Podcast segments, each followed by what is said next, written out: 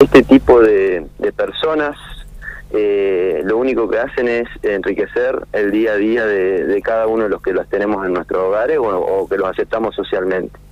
Eh, recién decías si hemos avanzado, si hay atrasos. Nosotros con Lisandro Val, con María Eugenia Vital, con Pato, eh, que somos todos papás de personas con síndrome de Down, eh, desde que desde chiquitos, que siempre hemos estado movilizados para hacer algo por ellos. Eh, tuvimos a más Down, tuvimos oficios Down, son pequeños eh, puntapié que tratamos de dar, siempre a pulmón, siempre pregonando para que encuentren un espacio en lo social en, en, lo, en el plano institucional académico, ya sea que abrirles puertas en, en, la integración en el secundario, en el primario, y, y en las instituciones deportivas, como lo es, eh, todo, bueno, lo logró Bauti en Ferro, lo logró Tommy Roldán en, en Pico Fútbol, eh, Carola en Pico Fútbol Natación, Gaspi en Independiente, y así fueron abriéndose puertas para, para diferentes chicos y adolescentes con, con esta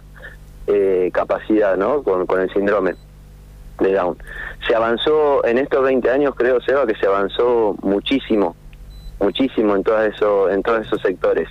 Eh, y socialmente también las nuevas generaciones eh, tienen una mirada muy diferente para con, para con estas personas, al igual que con otras eh, alteraciones o, o capacidades diferentes como el autismo y demás. Los chicos vienen con otro chip creo que es un poco mérito de haber insertado a los nuestros en su mundo de día a día, su mundo, ya te digo, educativo, social, deportivo. Eh, eso ha hecho que, que ellos tengan otra mirada y estén más preparados. No sé, vos tenés más o menos mi edad, ¿no, Seba? Sí, más o menos la misma 44 tengo yo, vos debes tener 45. sí, nosotros no, no nos criamos eh, en el ámbito educativo o formativo de un club con, con un par con un compañero con una discapacidad de este tipo, ¿no? Totalmente. Eh, entonces, el hecho que yo siempre pensé, y, por eso pregoné con Amas Down y eso que, que las instituciones se preparen para, para vincularlos, de la manera que sea, una hora, media, dos, tres, jornada completa, es que el hecho de que los chicos compartan espacios y, se saquen el fantasma de lo que es la persona con una discapacidad, que vean que también tienen el, el lado social, el lado eh, amoroso, el lado afectivo, el lado bondadoso, que obviamente tienen como todos nosotros perfiles de, de mal día, de, estar enojados, de ser reticentes a ciertos aprendizajes, pero eh, yo creo que el vincularlos ha hecho que, que las generaciones futuras estén más preparadas para, para convivir de igual a igual. Que, que viste que no decimos incluir, sino que decimos eh, como eh, completar o, adaptar o lo que fuere, pero es, convivencia, no, inclusión, sino convivir, convivir de igual a igual. La verdad que eh, es impresionante cómo nos han enseñado justamente a todo esto que vos estás diciendo, ¿no? Porque cuando tienen tanta ascendencia en lo social, cuando los vemos haciendo todo y tanto, nos generan admiración y después nos damos cuenta de cómo podemos entre todos convivir. Pensaba mientras te escuchaba que dos cosas. Primero es que eh, me da la sensación en esto de la deuda pendiente como que siempre, siempre el papá, siempre ustedes son los que agilizan, activan, buscan, generan, crean. Seguramente después hay otros actores que también acompañan y son parte para que muchas cosas puedan llevarse a cabo. Me da esa sensación, digo, como que, eh, a ver, si no están esos papás que por sus formas de ser, su personalidad o sus trabajos, eh, son los que activan todo este tipo de cosas, eh, no, no, no pasa nada. Y recién decías, nosotros no crecimos en los clubes así, de esta forma. Y tenés razón, eh, incluso cuando había un chico con síndrome de Down, en nuestra edad, de, en nuestra infancia, vos lo veías, no sé, una vez al año, casi de casualidad. y no, está, no es que no estoy diciendo con esto que lo escondían, digo, seguramente la ignorancia o, la falta de pares hacía esta situación, ¿no? No, no habíamos aprendido mucho todavía.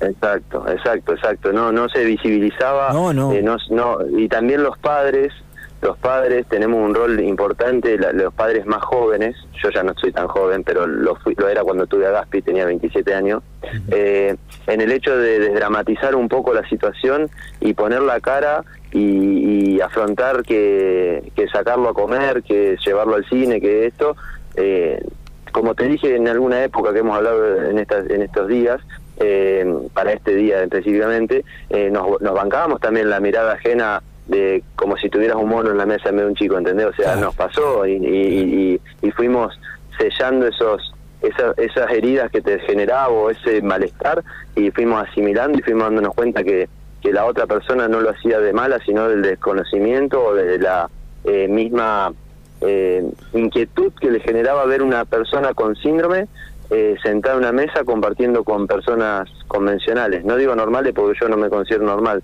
pero eh, con, con, sin, sin los rasgos de, del síndrome, ¿entendés?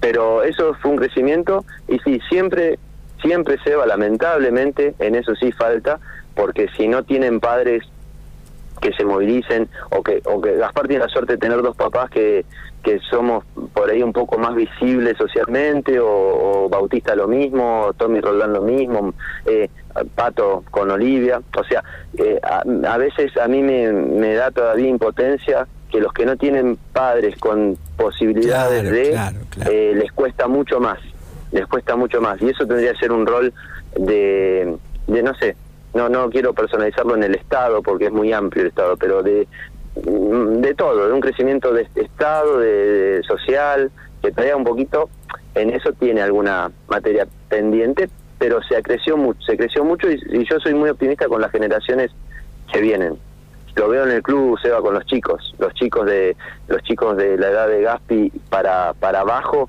a, Gaspar lo tratan como uno más y, nenitos de 12 de 13 años de 10 años que lo ven a Gaspi y lo, y lo tratan como uno más no tienen ningún reparo en abrazarlo en compartir una copa en bueno en pasar momentos con él. Y te das cuenta que es genuino. Eso está bueno Está buenísimo y como dijiste, hay que tener fe en ellos, que todo esto que, que, en algún momento nosotros hicimos mal por ignorancia, alguno por maldad, que todo esto no pase. Está, está, está bueno. Eh, me da la, está bueno. Sí, me, da la sensación, eh, Macota, que escuchándote, eh, el camino obviamente fue largo pero como dijiste al principio, eh, nada, te, ha hecho hasta no sé, si se quiere, eh, mejor papá, mejor persona, como que mm, uno aprende todo el tiempo con, con estas cosas. No, mm, Gaspar, eh, te puedo asegurar que a mí me llenó de aprendizajes. Yo, a ver, no sé si soy mejor persona o peor persona, eso siempre va muy muy relacionado a, a, quién te mire y cómo te mire.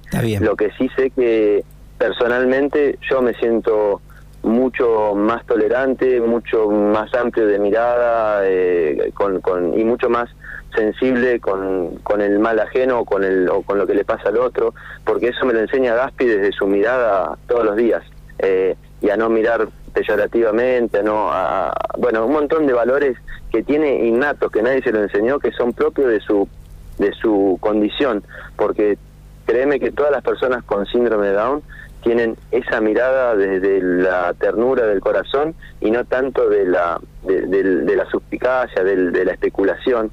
Ellos son 100% eh, espontáneos, naturales y eso está bueno. Se dicen uno al otro, el otro día Tommy Roland le dice a Gaspar que Tommy quedó en la selección argentina de básquet down, ¿viste?